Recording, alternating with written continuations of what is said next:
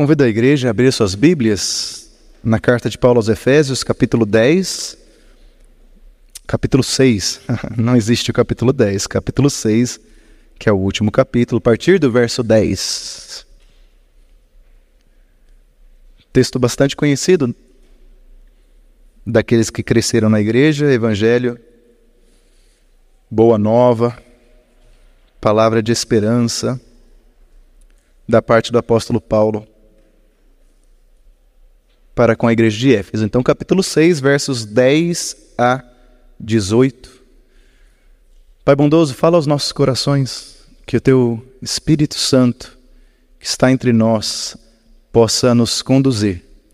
Que o seu poder se manifeste através do ouvir a tua palavra e que nós sejamos, ó Pai, edificados para a honra e para a glória do teu nome. Amém. Finalmente, ou uma palavra final, sejam fortes no Senhor e em seu grande poder. Vistam-se de toda a armadura de Deus para que possam permanecer firmes contra as estratégias do diabo. Pois nós não lutamos contra inimigos de carne e sangue, mas contra governantes e autoridades do mundo invisível, contra grandes poderes neste mundo de trevas e contra espíritos malignos nas esferas celestiais. Portanto, Vistam-se de toda a armadura de Deus para que possam resistir ao inimigo no tempo mau.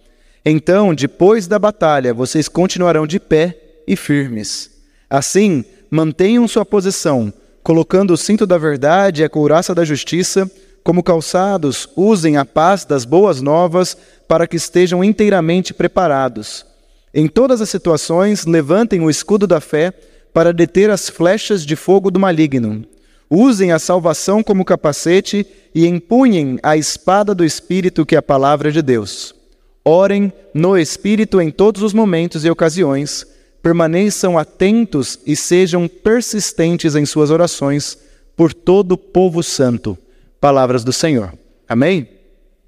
Uh, ao longo da vida, eu já ouvi algumas vezes é, últimas palavras. Né? Últimas palavras. A última palavra é aquela palavra que acontece antes de uma despedida, antes de uma virada na vida, antes de um momento importante que vai acontecer na sua história. Últimas palavras normalmente são ditas numa rodoviária, num aeroporto, não é assim? Aquele último abraço, eu lembro até hoje, o último abraço que meu pai e minha mãe me deram antes de eu viajar para fora, para estudar, por exemplo, né? A última palavra, ela não é uma palavra do dia a dia, uma palavra corriqueira, uma palavra de coisas cotidianas. A última palavra normalmente ela é um pouco mais poética, ela ela mira para o futuro, para os valores. Então eu vou dar um exemplo, um professor de matemática na, no mês de dezembro, último ano do ensino médio, ele vai ter a última aula dele. Dificilmente ele vai falar sobre matemática, sobre álgebra, geometria.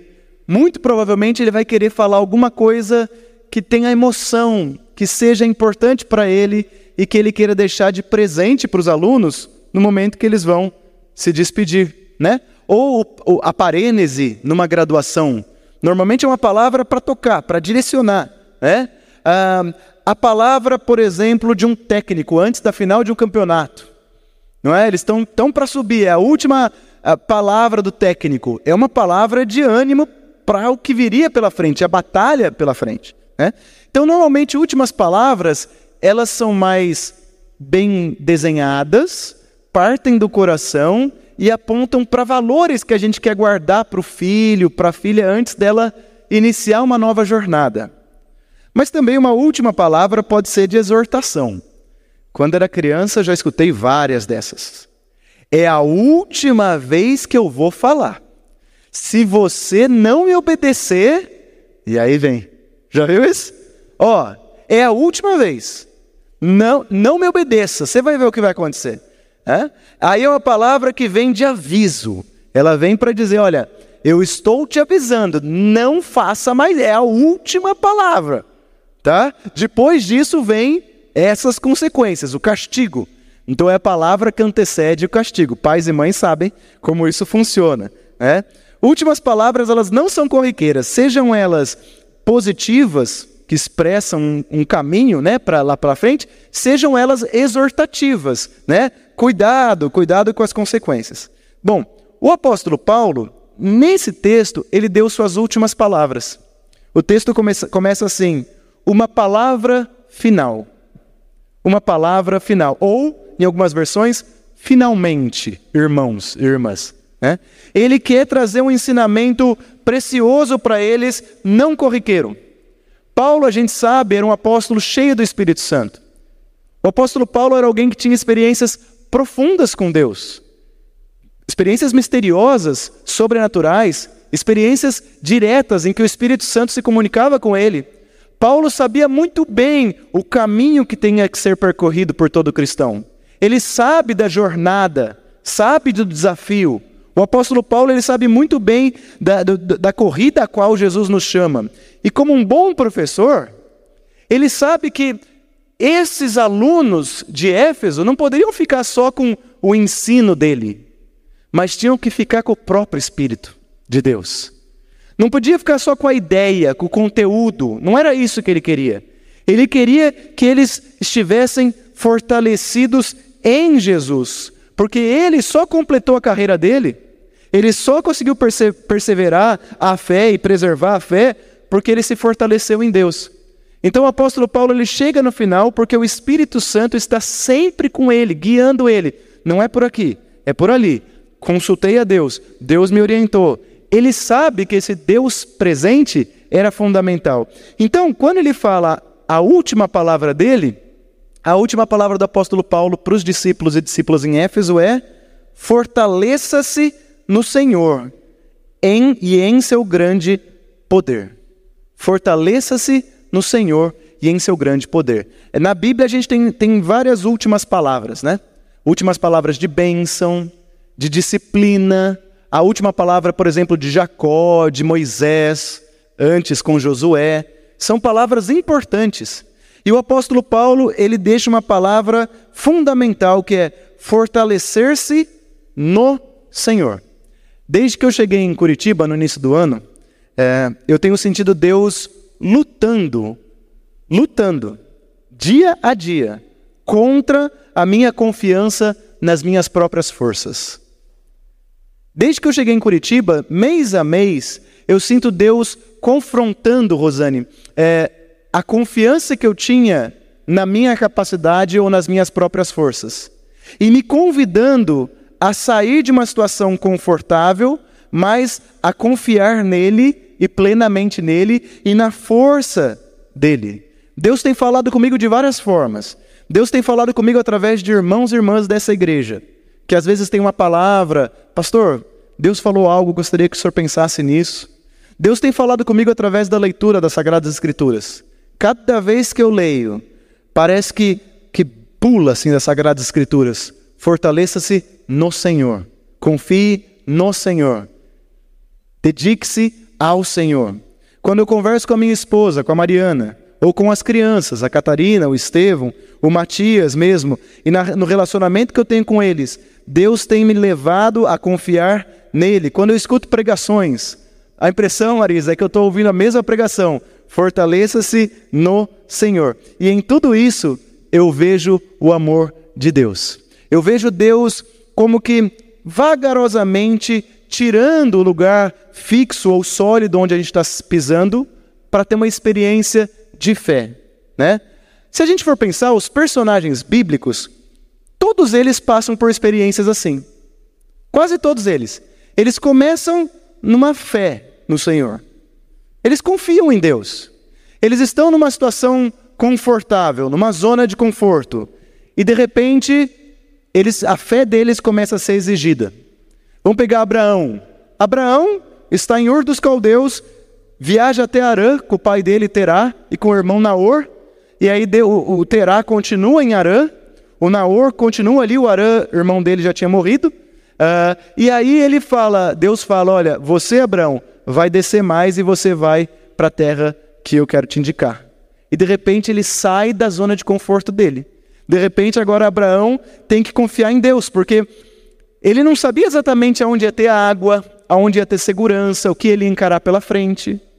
José é a mesma coisa. José confia em Deus. Jó confia em Deus.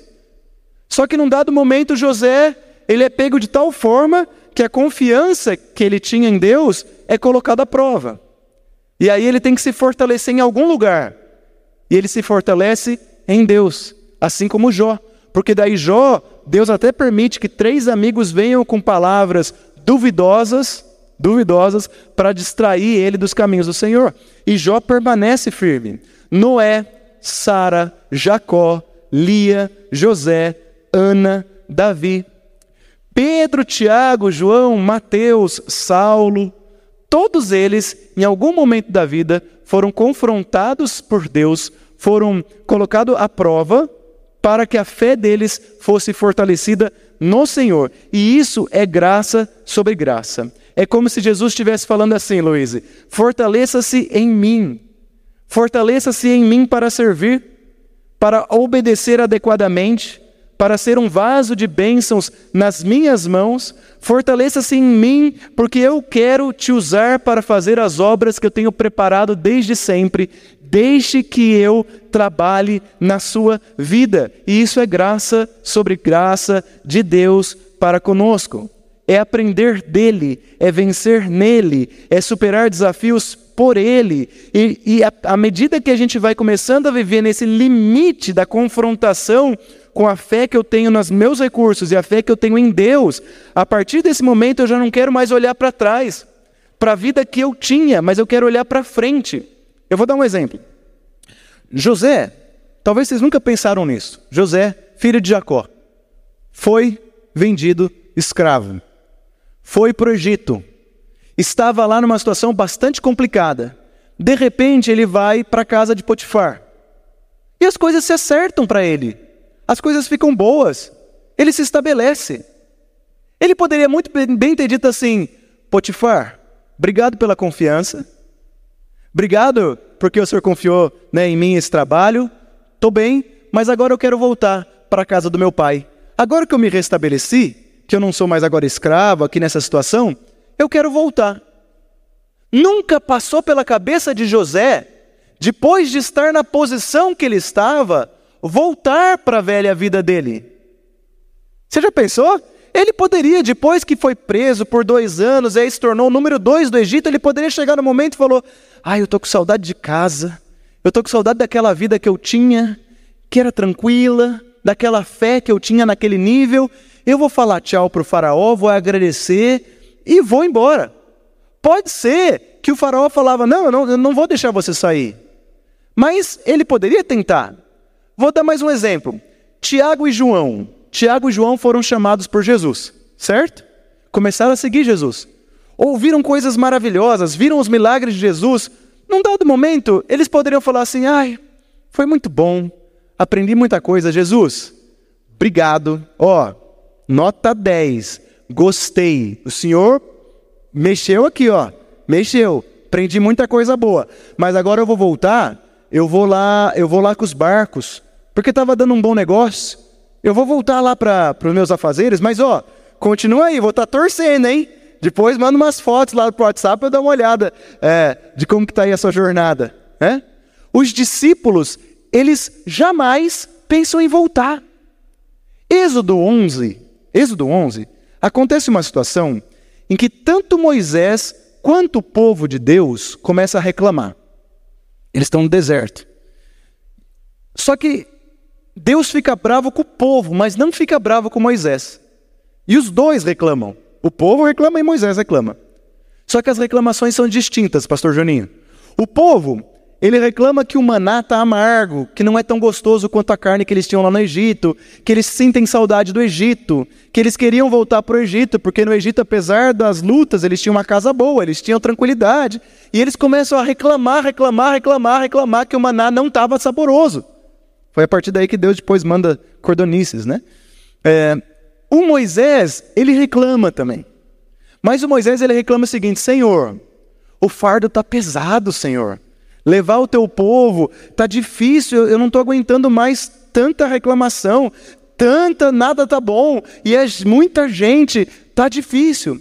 Moisés, momento algum, fala: Quero voltar para o Egito. Momento algum ele fala: Quero voltar para o Egito. Quero voltar para aquela vida. Não, ele só fala: Senhor, estou contigo. Eu estou levando o povo, mas está difícil, pai. O Deus olha para a situação, para o povo ele fica irado. Ele fica irado. Porque o povo, diante das provações e do desafio da fé, eles querem voltar para aquele lugar que não existe mais. O José, tá difícil para ele. Mas, o José não, Moisés. Mas ele não quer voltar para aquela velha vida. O que ele quer é ter forças para prosseguir. Esses personagens que eu citei, Moisés, José, filho de Jacó e Tiago, momento algum é, eles desejam voltar uma outra vida depois que eles tiveram um encontro com a vida. Depois que eles se encontraram com Jesus, no caso de, dos discípulos do Novo Testamento, eles não olham mais para trás, mas eles olham para o novo de Deus. Eles olham para aquilo que Deus tinha preparado, aquilo que está adiante dele. E esse texto do apóstolo Paulo, em que ele fala, fortaleça no Senhor no seu poder, é para olhar para frente.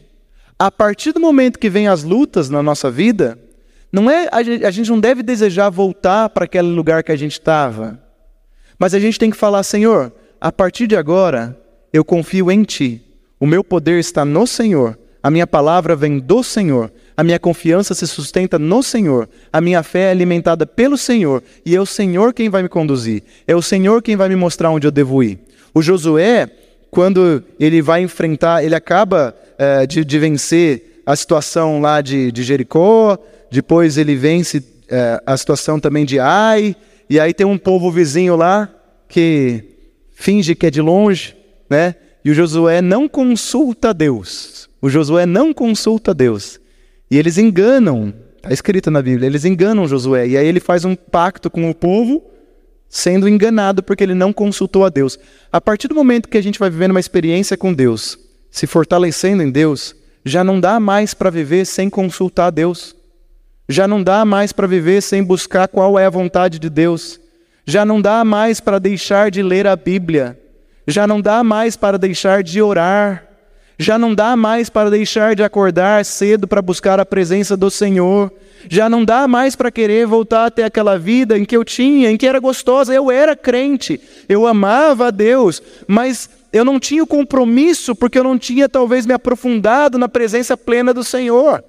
Não tem como a gente olhar para trás e a gente não deve olhar para trás. Por isso nós devemos fortalecer-nos no Senhor e não em nós mesmos. E aí eu quero deixar rapidamente três é, é, três orientações de como a gente se fortalece em Deus, uma vez que a gente vai amadurecendo e a gente não quer mais voltar a ser como nós éramos. Eu quero ser mais fervoroso, mais forte na presença do Espírito, mais cheio do Espírito Santo de Deus, porque agora que eu experimentei dessa presença maravilhosa, nada mais me satisfaz. Por que, que José não quer voltar lá para a terra dele? Porque Deus está usando ele profundamente. Os discípulos, por que, que eles não querem voltar para o barco? Porque não tem nada melhor do que eles estão vivendo com Cristo Jesus.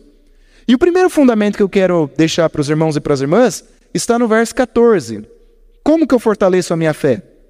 Palavras finais de Paulo. Ele diz assim: mantenham a sua posição. Mantenham a sua posição em Cristo. E aí, a partir daí que ele começa a falar sobre a armadura de Deus, que a gente conhece muito bem. E depois que ele fala da armadura de Deus, Valquíria, ele repete, ele fala: permaneçamos atentos. Ou seja, mantenham a sua posição. Numa guerra, numa guerra, o soldado ele tem uma posição. Essa é a posição dele. Cada soldado tem a sua posição, de acordo com o escalão. De frente vai estar o inimigo. Os meus olhos e a minha mente vai dizer: eu vou sair dessa posição. Eu vou sair dessa posição. Eu não quero ficar aqui, porque o inimigo é muito grande. Eu vou ser o primeiro a morrer. Aí vem o apóstolo Paulo e diz: mantenha a sua posição. Não saia da sua posição em Cristo Jesus. Eliseu, lembra da história de Eliseu? Eliseu estava com um jovem aprendiz numa casa. Eliseu era um servo de Deus, a quem Deus revelava a ele aonde o inimigo os planos do inimigo. E a Israel sempre se antecipava. o inimigo descobre que o cara é o Eliseu, o profeta é o Eliseu, e eles vão para atacar o Eliseu. O Eliseu está na posição dele, tomando o café da manhã dele. O aprendiz está desesperado, olhando pela janela assim: tem um exército, vamos embora daqui. Ele querendo sair da posição dele. E o Eliseu, tranquilamente, se mantém na sua posição. Aí o Eliseu, ele faz uma oração. E ele diz: Senhor, abra os olhos do aprendiz para que ele possa ver a glória do Senhor. E naquele momento, o aprendiz tem os olhos abertos e ele vê o exército de anjos do Senhor em carruagens de fogo num número muito maior do que o número dos inimigos. Como que eu consigo manter a minha posição inabalável no Senhor, mesmo quando tudo ao redor parece que está contrário? Quando Deus abre os nossos olhos espirituais através da fé. Quando a gente é capaz de ver e confiar que o Senhor está cuidando de tudo então, à medida que nós vamos avançando e nos parecendo mais com Cristo, não tem como nós paquerarmos para trás, olhar para trás, mas a gente tem que avançar no sobrenatural, no sobrenatural de Deus. E essa é a batalha espiritual a qual Deus nos chama, para que Ele esteja cada vez mais no domínio de quem nós somos, para que eu diminua, Cristo cresça, para que não seja mais eu quem vive, mas Cristo vive em mim. Algumas pessoas vão amadurecendo muito jovens, outras mas na idade adulta. Mas o fato é que Deus sempre nos convida a crescer, manter a posição no Senhor. Moisés, em Êxodo 11, estava difícil o trabalho no deserto, mas ele manteve a posição. Momento algum ele falou: Quero voltar para o Egito. O povo, sim, estava querendo sair da posição. O povo queria voltar para o Egito. Moisés não. Deus honrou Moisés. Sabe o que Deus fez? Tá bom, Moisés, estou te ouvindo. Eu vou distribuir o meu espírito, o espírito que está sobre você, em 70 homens escolhidos, para que você possa distribuir essa responsabilidade no cumprimento da missão que eu tenho confiado a você. Manter a posição é caminhar fortalecido no Senhor. E aí eu tenho um princípio que eu quero deixar para vocês, anotem aí. No encontro com Deus, nós saímos fortalecidos em Deus e nossa carne sai derrotada. Eu vou repetir. No encontro com Deus, quando Deus vai confrontando, quando Deus vai nos desafiando a confiar mais nele, nós saímos fortalecidos em Deus e a nossa carne sai derrotada. Ela sai derrotada porque agora não é mais ela que está agora comandando. Ah, estou cansado, não quero mais isso. Ah, eu vou desistir. Ah, eu vou. Não é mais essa primeira pensamento que vem à minha mente, porque agora eu estou sob domínio do Espírito de Deus sobre mim. Segunda dica que eu posso dar, ela está, que eu gostaria de dar, é no verso 14 também. O vista-se da armadura de Deus para se fortalecer em Deus. A gente conhece muito bem cinto da verdade, couraça da justiça, calçado do evangelho da paz, escudo da fé, é, capacete da salvação e espada do espírito, que é a palavra de Deus. Essa armadura é para resistir os dias maus e permanecer inabaláveis.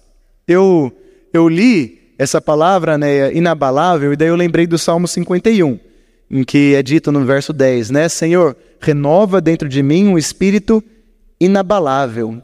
Inabalável é estar estável apesar das circunstâncias. É encontrar um controle, um poder que não vem de mim, mas que vem do espírito que habita em mim. É uma capacidade de reagir às situações da vida, não mais de uma forma imediatista, mas agora dirigida pelo próprio Deus. A armadura de Deus nos torna pessoas estáveis. Agora não me ataca mais, agora o, o dardo do maligno vem, mas não me alcança, porque eu estou fortalecido em Deus. O Moisés ele diz assim num dado momento: Não digo em seu coração a minha capacidade e as minhas forças é, que ajudaram a juntar toda essa riqueza. Mas lembrem-se do Senhor, pois é Ele que dá a vocês a capacidade de produzir riqueza.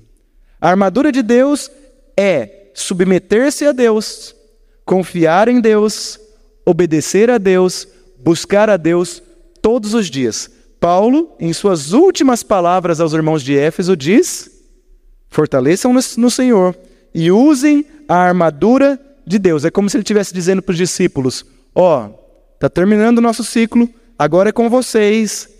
Usem a armadura. Fortaleçam-se no Senhor, porque é só nele que nós sairemos vitoriosos, vitoriosos. E por fim, para concluir, a terceira uh, palavra que nos ajuda a pensar nesse fortalecimento é orem no Espírito em todos os momentos.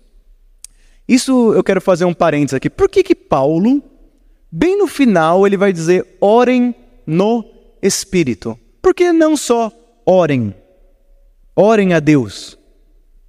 Por que, que Paulo frisou no final do texto, ele diz: orem no Espírito em todos os momentos e ocasiões. É meio estranho isso, se for pensar em todo momento e em toda ocasião. Então, quando eu estiver lavando uma louça para eu estar orando no Espírito, então, quando eu estiver indo levar meu filho na escola, o que, que é esse em todos os momentos e em todas as situações, Débora, em que o apóstolo Paulo está dizendo, orem no Espírito, e não só orem. Veja bem, Atos 19, Paulo está em Éfeso. Ele chega na cidade de Éfeso, e aí ele encontra alguns discípulos. E ele pergunta assim para os discípulos: Vocês receberam o Espírito quando creram? E os, e os discípulos responderam assim: Não, nem sequer sabemos quem é o Espírito Santo. E aí o, o apóstolo Paulo ele ensina, ele batiza em nome de Jesus, e naquela ocasião sobre eles veio o Espírito Santo. É uma, esse é um texto muito conhecido, né? que até gera bastante debate, mas o fato é que tinha algumas pessoas que eram discípulos e discípulas de Jesus, se entendiam como discípulas, mas não estavam com o Espírito nelas. É como se eu ensinasse, é, nas últimas palavras de Paulo, em vez dele falar, é, guardem os ensinos que eu dei para vocês sobre Jesus, ele está dizendo, não, tenham Jesus com vocês. Eu não estou falando a respeito dos ensinos sobre Jesus, eu estou falando de Jesus. Jesus está com vocês, Jesus tem que estar vivo em vocês, a presença do Espírito deve estar em vocês, porque por conta própria nós não seremos capazes de nos fortalecer. Veja, esses discípulos identificados por Lucas, porque foi Lucas que escreveu, né? Atos dos Apóstolos, eles estavam vivendo como discípulos, mas não no espírito. Eles estavam se fortalecendo para a obra, mas não no espírito. Aí vem o apóstolo Paulo e diz assim: não, não, não, não. Quem santifica, quem transforma, quem nos convence do pecado, quem opera em nós o querer e o realizar, é o Espírito Santo de Deus. É Ele que afasta de nós pensamentos maus que não procedem de Deus. É Ele que nos guia para ser cada vez mais parecidos com Jesus. Então, o princípio que a gente pode destacar nessa passagem é o seguinte: estar fortalecido no Senhor é diferente de estar fortalecido no conhecimento que eu tenho sobre o Senhor. Vou repetir. Estar fortalecido no Senhor, Bira, é diferente de estar fortalecido no conhecimento que eu tenho sobre o Senhor. Tem aquela passagem que o cidadão ele fala assim: "Olha, vai expulsar o demônio. Eu venho, né? Em nome de Jesus, proclamado por Paulo para expulsar o demônio. Oh, Jesus eu conheço, Paulo eu conheço, mas você, eu não sei nem quem é. E aí ele apanha, ele apanha da pessoa endemoniada. Porque essa pessoa, o que ela tinha na verdade, não era o Espírito Santo dentro dela, ou a presença de Jesus. O que ela tinha, ela estava fortalecida no conhecimento que ela tinha sobre algo. Entende? Uma coisa é eu ser alguém que estou falando sobre alguma coisa, estou dando uma aula sobre uma coisa que eu nunca vivi. Que eu nunca vivi. Outra coisa é eu estar tomado pela presença do Espírito Santo, como o apóstolo Paulo era, dizendo, queridos, minha última palavra é a seguinte: fortaleçam-se no Senhor, orem no Espírito. Não é só fortaleça-se, não é só orem, mas é busque a presença de Deus, porque é Ele o garantidor de que a nossa vida vai ser vitoriosa. Em Efésios capítulo 4, é dito assim: Rogo-vos, pois, eu, que andem de modo digno da vocação a que vocês foram chamados. Não andem como os gentios. Não vivam como vivem aqueles que não conhecem a Deus. Antes, procurem compreender qual é a vontade do Senhor e busquem se encher do Espírito Santo. Não se embriaguem com vinho, mas busquem se encher do Espírito Santo. Assim, seguindo a verdade em amor, cresçamos em tudo naquele que é o cabeça, Cristo. Por isso, fortalecer-se no Senhor e no seu poder é o convite do apóstolo Paulo nas palavras finais. Concluindo, eu não sei se a palavra do, do, apóstolo Paulo no final era tipo um puxão de orelha, tipo, sabe, é a última vez que eu estou te avisando, não faça isso, ou se era um convite. Então, aí vai ficar com vocês, tá? Se ele está falando assim, olha bem, fortaleça-se no Senhor e no poder do Senhor. Se não, pode ser, né? Pode ser que ele estivesse falando assim, ó, eu já avisei uma, duas, três vezes. Vocês, última palavra minha, hein? Tô terminando a carta. Fortaleçam-se no Senhor, se vocês não quiserem o castigo ou as consequências. Entendeu, Priscila? Ou pode ser que o apóstolo Paulo esteja falando assim: olha, palavra que eu posso dar para vocês, uma palavra do meu coração, a partir de tudo que eu vivi, Paulo ficou dois anos em Éfeso, né? É o seguinte: fortaleça-se no Senhor, né? fortaleça-se no poder do Senhor. Use a armadura de Cristo e orem no Espírito, porque isso vai garantir para vocês uma boa jornada. Não importa se ele falou num tom de bronca ou se ele falou num tom de amor. A verdade é a mesma. E a verdade é dita para nós hoje, seu João. Que nós possamos nos fortalecer no dia a dia no Senhor, orar no Espírito e usar a armadura de Deus e não as nossas próprias armaduras, os nossos próprios recursos para resolver o problema. O mundo aí fora vai dizer que a gente consegue vencer com as nossas próprias forças. A gente está vendo aí a guerra de Israel com o Hamas, ou a guerra da Ucrânia com a Rússia. O que, que eles estão querendo fazer para se fortalecer? Ter mais dinheiro, mais armamento, melhorar o produto interno bruto, melhorar as relações diplomáticas, porque com isso eles acham que vão vencer. Nós, crentes, filhos de Abraão, filhas de Abraão, nós acreditamos que o nosso fortalecimento ele está no conhecimento pleno de Cristo Jesus, na oração no Espírito, porque daí é Ele quem vai nos conduzir. Por isso, nunca deixe de consultar o Senhor. Amém? Que Deus te abençoe.